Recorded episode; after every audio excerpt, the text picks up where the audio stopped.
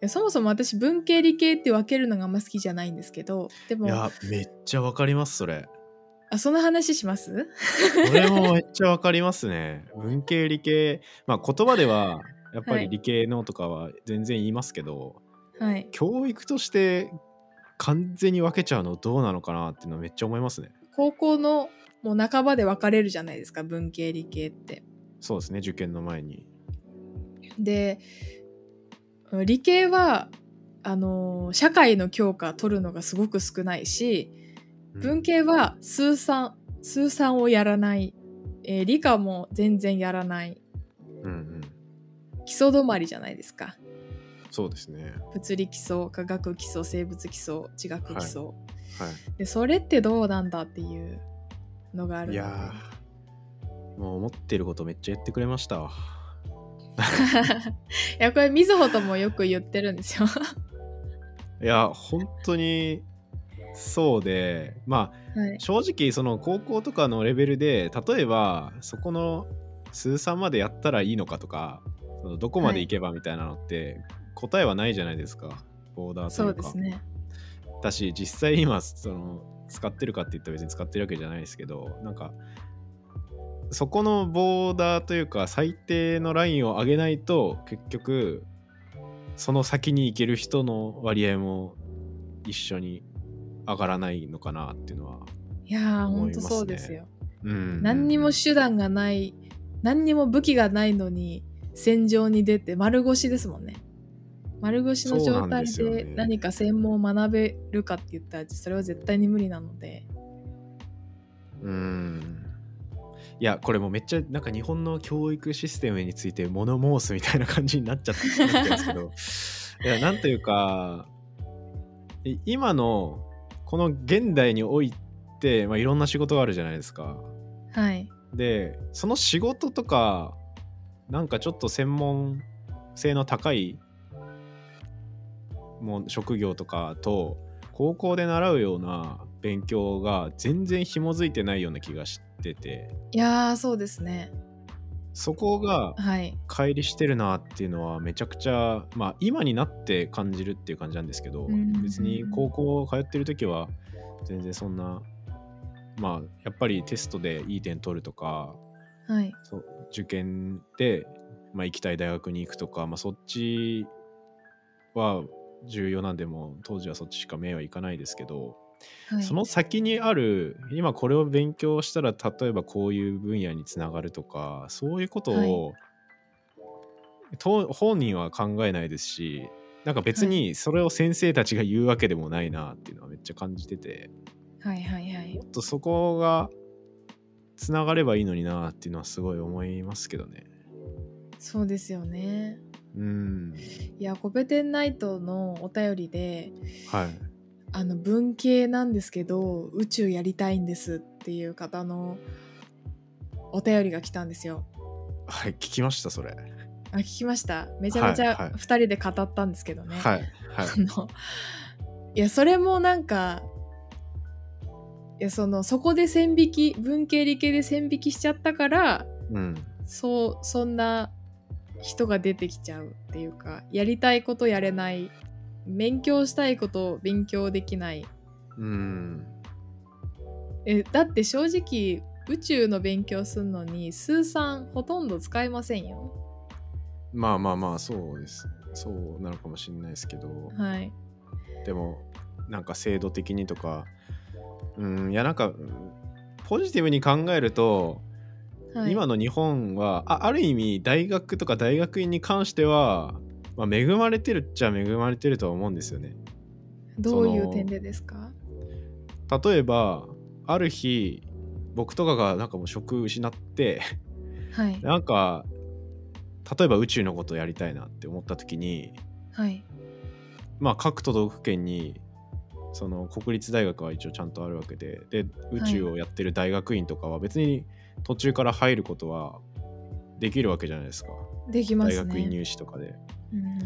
まあ、それはある意味世界レベルで見ると結構恵まれてる状況ではあってうんはいで、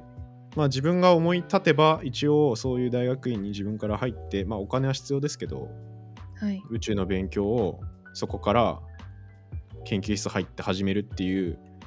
のが可能な状況ではあると思うんですよねはいはいはい。一応ただ、まあ、それってもうなんか大学卒業したぐらいの年齢の場合はそうなんですけどその前の段階はやっぱりそういう枠にピタッてはまっちゃうとそこから抜け出せないみたいなとかは大学の制度に、例えば分離点できますとか、がちゃんとしてればいいですけどできない場合もありますもんねだからそれはもっと柔軟にやった方がいいだろうなっていうのはうんすごい思いますね。そうですよね。うん。めっちゃ真面目な話してますけど、いやーそうそうなんですよねう。ん、でもやりたいこと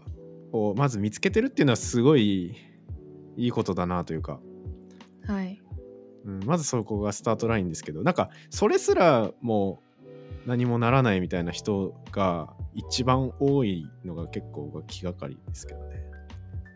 ああもうそこの学校の勉強と社会とが完全に完全にというかほとんど乖離してしまっているから、あ、そうです。やりたいことが見つからないっていうのは、はい、知らないからっていうことですもんね。社会のニーズとうん知からもなういかやらっていうのらはれていることとか。はい、それってでも、結構僕のいこれ僕の意見ですけど大多数の人はきっかけ不足じゃないかなって思うところもあってはいはいはい。あこんな分野あるんだとかやっぱ知る機会が少ないんじゃないかなっていうのはすごい思いますそうねでなんかきっかけさえあればなんか自分が意外とこれやるの得意だったとか全然あると思いますしうんこれ大学の研究室配属とかでもあるんですけどなんか別に研究室入る前に全然なんか何も勉強できんみたいな人がパッて研究室配属されて意外とそれが合ってたみたいのでもうめちゃくちゃものすごい結果出す人とかはいい。たりするんですよね。そういうのもまあなその人はたまたまそのきっかけが研究室に入ってそれをやり始めたっていうのがきっかけで合ってるってなって、バーッとやって本当にその一流のなんていうか研究者みたいになってそのまま卒業したりしてる人いましたけど、だからそういうきっかけが足りないんじゃないかなって思いますね今の 日本こんな語っていいのかな例えとば思いますはいいや私もそういやそうですね私高校時代 JAXA のスペーススクールっていうのに参加したことがあるんですはいはい。 2泊3日だか3泊4日だか忘れましたけど JAXA の、うんえー、とスペースセンターに行ってロケットの仕組みとかあと、うんロケットの仕組みとかを座学で勉強したり実際に実物を見せてもらいながらはいいろいろ専門家のお話を聞いたりうん。あとはいっすね同じことが好きな、えー同世代の子たちと出会ったりする場おーがそこにあったりとかはい。あと私が行ってた高校が結構恵まれててはい。私が習ってた物理の先生が高校生の私にシミュレーションのエクセルとかで簡単にできるシミュレーションの方法を教えてくれたりとか相対性理論の、えー、と朝に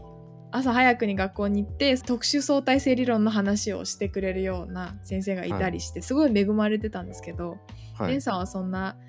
経験とかありますか高校と学校のか、授業以外でああ、学校の授業以外で、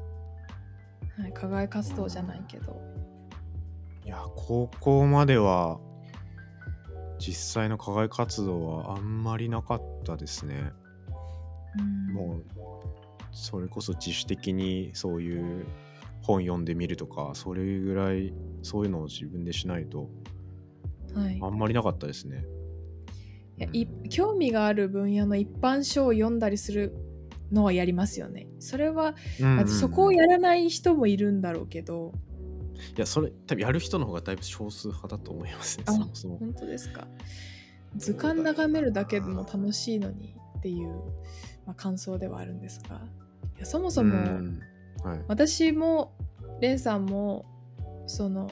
まあ、レンさんは博士号取られてるし私は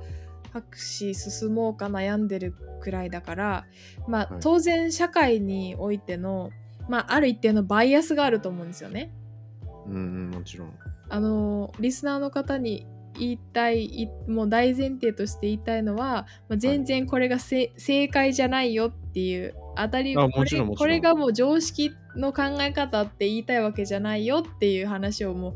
あのもうめちゃめちゃ真面目な話でちょっと政治とか絡んできたって嫌なんでそのいやそ うですねそうですねいや言っておきたいんですよ、よ、もう一個人の意見で議論してるよっていう話で、うんで当然こう金銭的な問題とかうんまあ、このいろいろな環境にいる方がいると思うのでうんうんえそうそうは言ってもとか理想はそうだけどとかいろいろそのなんて言うんでしょう子供が子供らしく好きなことを勉強したりとかあとはななんていうそのその勉強するってことだけに時間を割けない場合があったりするじゃないですか、だからそういうのもあるんだけど、まあ、それそうじゃなくて一個人の意見として、まあ、話してるんですけど、まあ、はいいろいろねえっていう感じです ね。まあ、そうで すねあのいや最後がそうなんですよね博士課程とかの話も結局僕が喋ってる人自身が博士卒業できてるからそういうの言えるとか、そういう見方もやっぱあるんではい、そうですよ。学信取れてるのがもうすごいなっていい。やそうなんですよ。だからだいぶなんか恵まれてるっていうのもありますし、まあ、だからこそポジティブなこと言えるんじゃないかっていうのは、いやもちろんそれはあると思うんですよね。はいだ。からなんというか僕自身それが全然できなくて苦しいみたいな人の立場になることはできないので、そうですね。うん、なんかああくまで今の立場からそしていろんな立場だった人の話を聞いた上でしか話すことはできないんで、はい。うん、そうそういうそれを踏まえた上でっていう感じにはなりますけど。はい。うんなんかやっぱ博士課程でそこのいろいろ金銭的に恵まれてない人の方がやっぱ周りには多かったうんしそういう人の話はいろいろ聞きましたけど、はい。うん、いやだからも問題がちょっとあれなんですよこれめちゃくちゃ根深くてはい。すごい広く見るとやっぱりおそうです。だからそもそもお金が若者にお金がないのが悪いんじゃないかみたいになったらもう完全に政治の話になっちゃうんですけどはい。まあでもそれも間違いなく理由の一つにはありますそけど、うですね。うはいんうんうん。まあただ多分誠さんが言いたいのはそれ以前にそのきっかけとか、はい。なんかそういう触れる機会も足りてないそうですね。そういうのも含みですよね文系理系分けちゃうとかもそうですし、はい。うん例えばもっといやこれからいろいろ変わるのかもしれないですけど、はい、リモートで Zoom とかの文化ができたじゃないですか。はい私高校で高校側から頼まれて、はいあの卒業生に、えー進進路についていろいろうこんうんう自分の経験とかを喋ってほしいんだけどって言われて抗議したことがあるんです。でそんな感じで、えっ、ともういろんなせ日本中世界中の人たちと簡単にこう話ができたりとか話を聞けたりするってことがもうコロナ禍でこう浸透したと思うんですよね。そうですねだから中学小学校中学校高校とかでも積極的に、えーいろんな分野の専門家の話を聞くとかなんいやかめちゃくちゃめちゃくちゃいいんじゃないですかいやそれはですよそねれ。をうんポッドキャスト流しますサイ サイマニア流したらいいんじゃない ですか。いやー これなんていうかこれ後付けじゃなくマジなんですけど、はい、僕のなんか究極の目標はい、であってポッドキャストとかなんかそういう発信みたいなのをやろうかなって思った一番の目標は別になんかあれなんですよ人気者になりたいとかなんか1位になりたいとかでは僕はなくてそもそもさっき言ってたようなす全ての根本のところってやっぱり何かを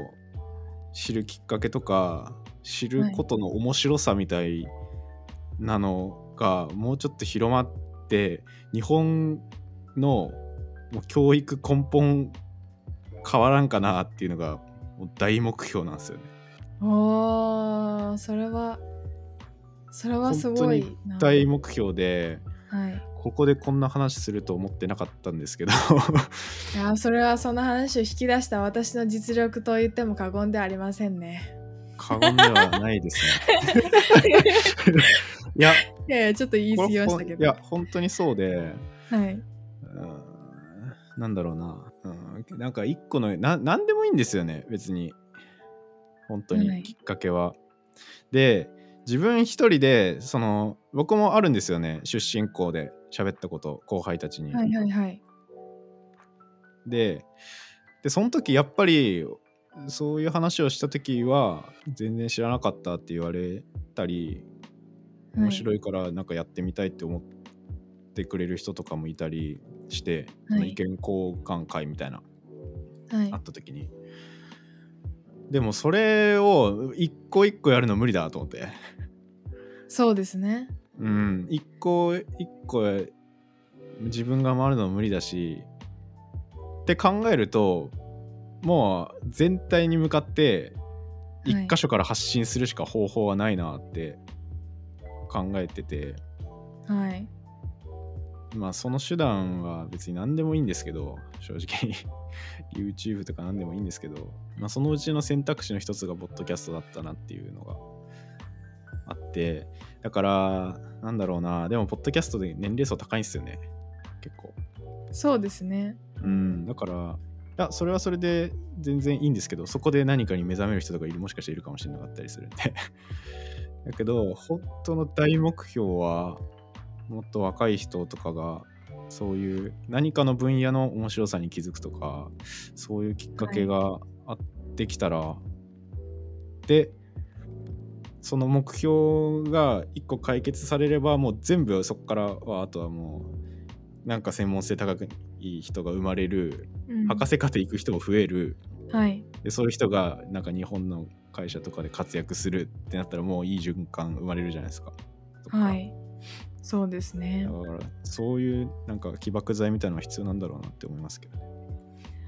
割と私の感覚で言うと教育の役割って聞いたことがあることを増やすっていうかうんうなんうんん。かし、うん、見識をふ深めるなんか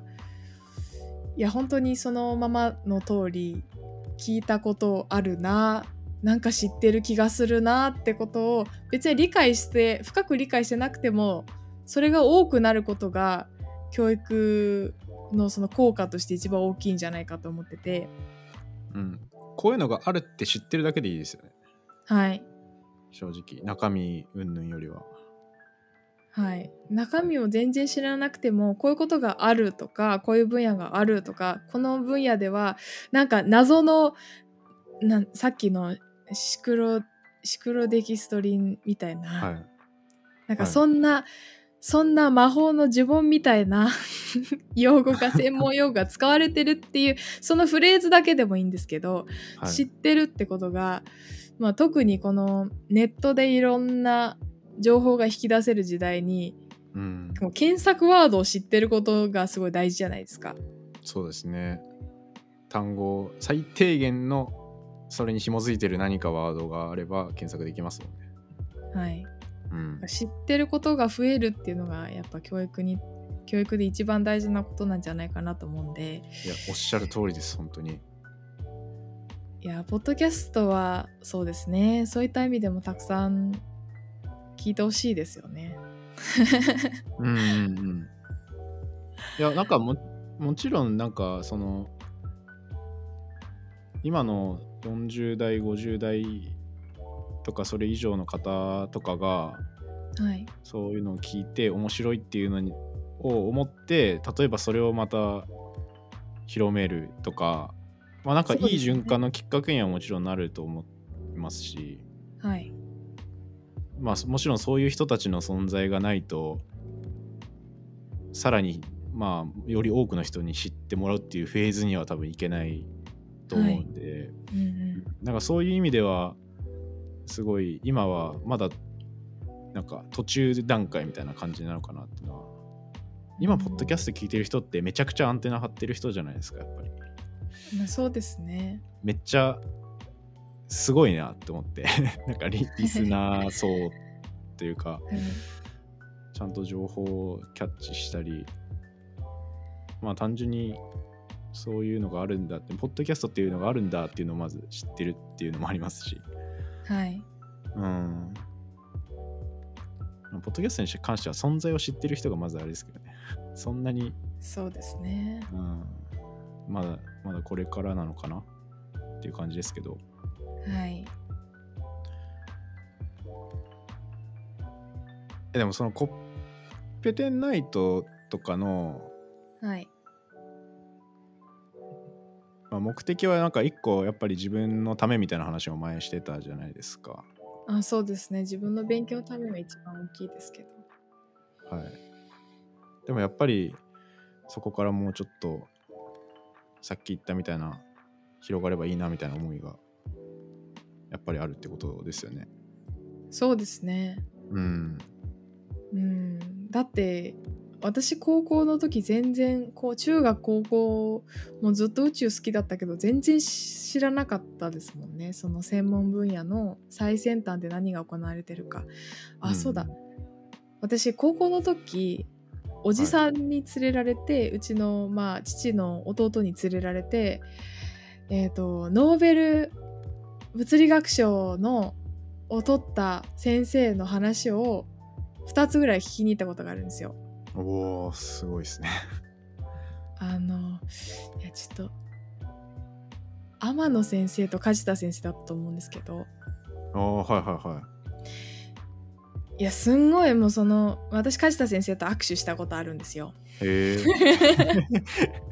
すごい。えそれその時ですかそうですな連れんてってかもらった時に。はい、そういったその受賞者の話を聞ける講演で若者と、えー交流する時間っていうのがあったんですよ。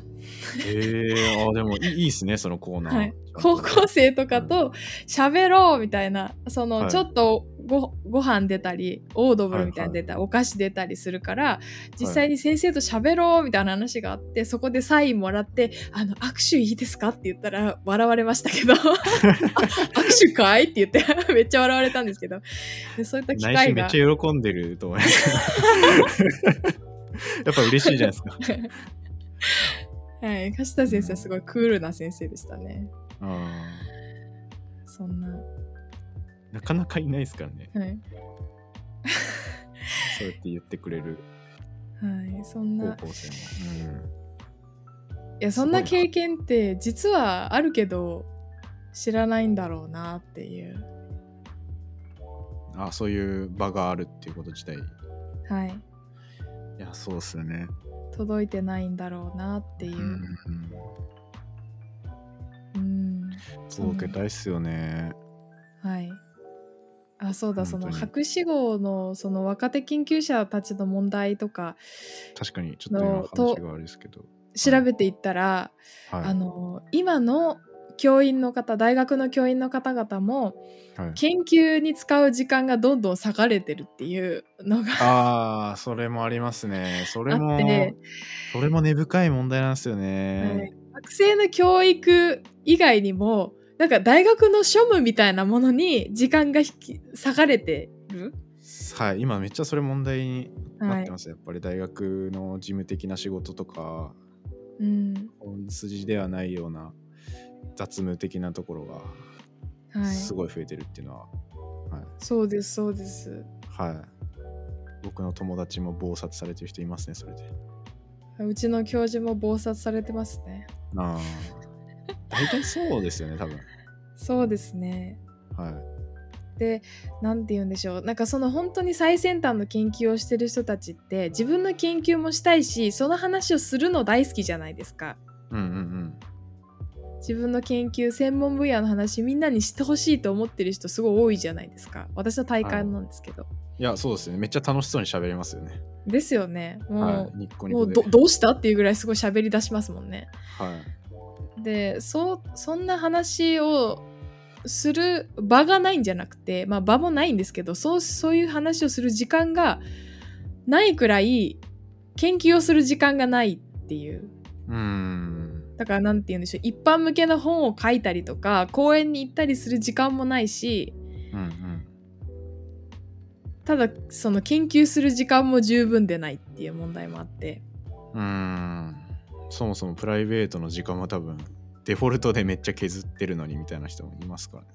そうですよその大学に関してどんなその民間で働いてる方々が、えー、とどんなイメージを持ってるかわかんないんですけどはいそのうちの研究室だったら、えー、とその雑務に大学の雑務に追われている教授が、えー、と9時に来て夜学生が全員帰ってもまだパソコンの前に向かってるぐらい、うんえー、と研究してたりとかうんするんですよね、日中いろんなメール返したりとか、雑務、はい雑務こなしたりとかあとははい世界中のミーティングに出たりとかあとは学校内のセミナーに出たりとか今日、えー、と授業をしたりとかしながらはいはい時間を使ってでも自分の研究をする時間がないし論文をする読んだりする時間もない論文を書く時間もないから深夜までかかってそれをやってるんですよね。うんうん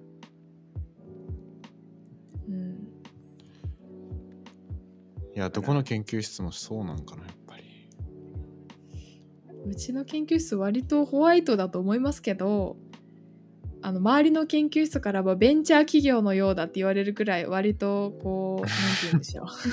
風通しがいい研究室なんですけど、はあーそれはいいそれはいいいいですねじゃあい、なんですけどでも、えーまあ好きで研究してるは研究してるんだけどそもそもそのやらなくて本来の仕事ではない仕事が多すぎるとかうんうんうんうんそういった問題はありますよね。でもそれってもはや大学のシステムとかを変えないといけないみたいなそうですそういうです話ですよね。